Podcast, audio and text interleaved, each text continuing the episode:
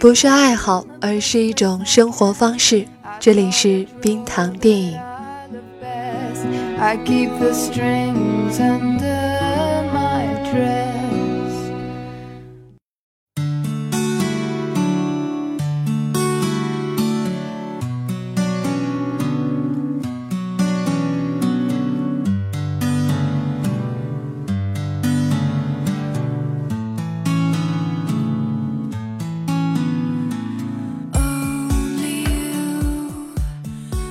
前，我因工作搬到一个小城里，本来是指望着可以体验一回南部富裕生活的氛围，却没想到只体验了极度的无趣。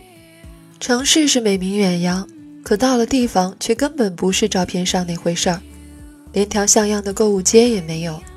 当我第一次走完市中心只花了半个小时的时候，心里着实是凉透了。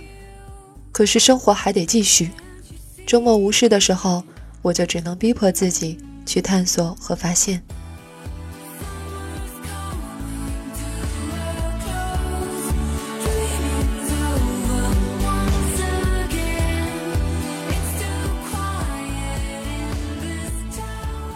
午夜电影算是这一系列探索中的意外惊喜。不记得是什么原因，我和两位朋友徘徊在夜色中的街道上，路过电影院。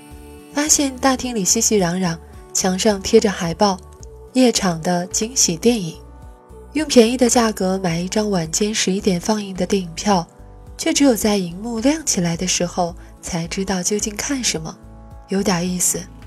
我和朋友们立刻决定尝试一次。当晚的电影没有让人失望，我们便对那个电影院多了些好感。这家电影院坐落在河边。河是著名的很，但风景实在一般。若是对某个城市充满爱意，可能家边的小河沟也是美的。但我对那里恰恰相反。每日从桥上路过，看着渐渐昏暗的天空，一树一草已从眼睛里腻味到了心里。但如今有了这个每周一次的惊喜电影，这条河也变得可爱了。背着满当当的购物袋经过。心中多了些对周六的期待，更锦上添花的是，影院的隔壁不知何时开了家烤鸡店。饿着肚子的时候，烤鸡和薯条的香味弥漫开来，无形的把我推向店门旁，我便走了进去。店不大，迎面是小巧的收银台，一溜座位沿着窗户排开，隔着薄墙就是厨房。几乎能听见薯条在油锅里翻滚的声音，一只只烤鸡在铁架上旋转，在高温的作用下慢慢变了颜色。我之前也在不同的城市尝过几次烤鸡，不管在市场还是饭店里，味道也就是那么回事儿。但这家的烤鸡味道可以算是出众，皮不算太咸，肉也渗进了味儿。刚出炉的烤鸡带着温度被封在一个纸袋子里。拎着回家，隔着袋子，香气就跟了一路。就着薯条沙拉，便可结实的享受一次垃圾食品带来的满足和罪恶。烤鸡总是绕不开鸡胸肉太柴的问题，因此留下了两块难嚼的肉，单独拎出来压成鸡丝，下一顿配些青豆胡萝卜丁炒饭吃。这样的炒饭我曾带去公司做工作餐，量太大没有吃完。一位同事说。他觊觎已久，立刻要过去吃得干干净净，大夸我厨艺了得。我心里知道，火候功夫算我的不假，味道却还是要归功于那家烤鸡店的。就这样，周六的晚上似乎一下丰富了起来。和朋友在家吃顿晚饭，玩几轮棋牌，也许再消耗一盒冰淇淋，时间也就差不多了。套上棉服，出了门。沿着人行道不急不慢地往市中心走，马路上偶有汽车经过，车站旁倚着几位刚下自习的学生，戴着耳机。有时路遇一群正要去夜店的年轻人，拿着冰凉的啤酒瓶。除此之外，街道是静的，但并不孤寂。路旁的住宅前亮着庭院灯，微微的一团光，映在枯黄的草丛里。接近市中心，行人略多了些。过了桥，有几家酒吧，气氛便热闹了起来。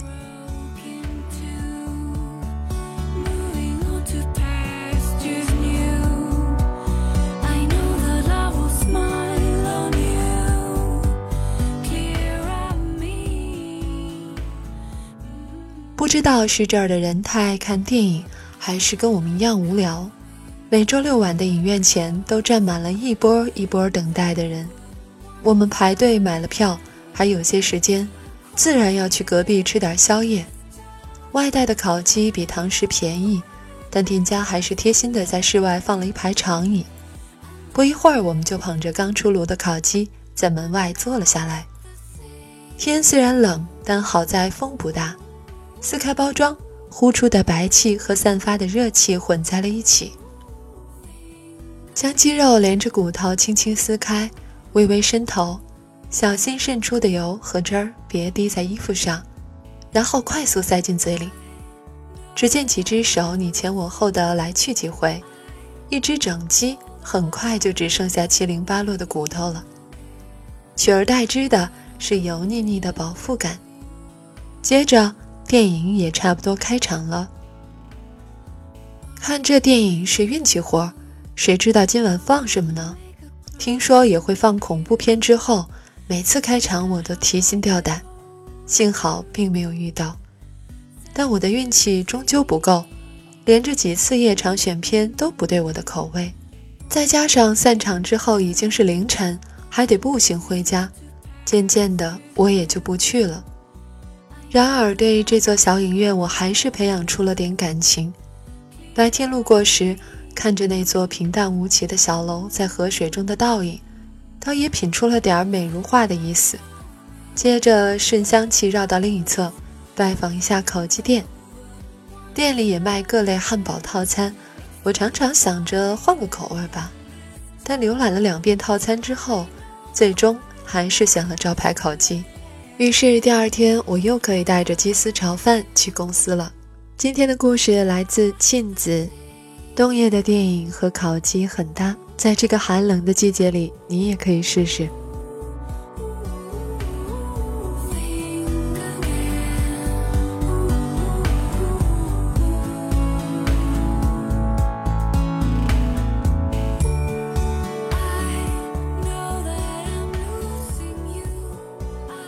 看电影的观众可以分为两种，吃东西的和不喜欢吃东西的。你是哪一种呢？如果吃的话，喜欢吃什么呢？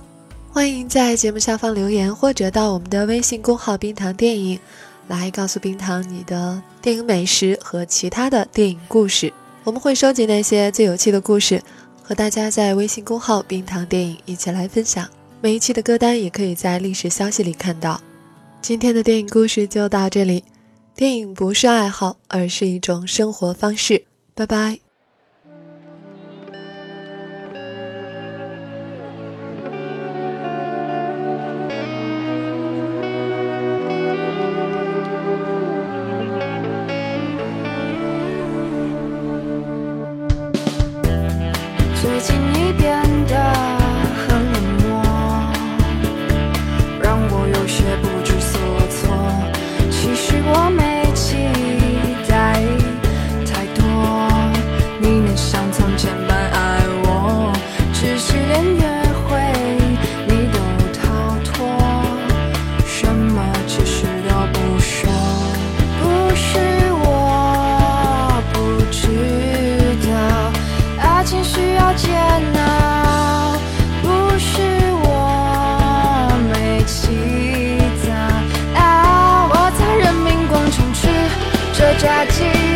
而此时此刻你在哪里。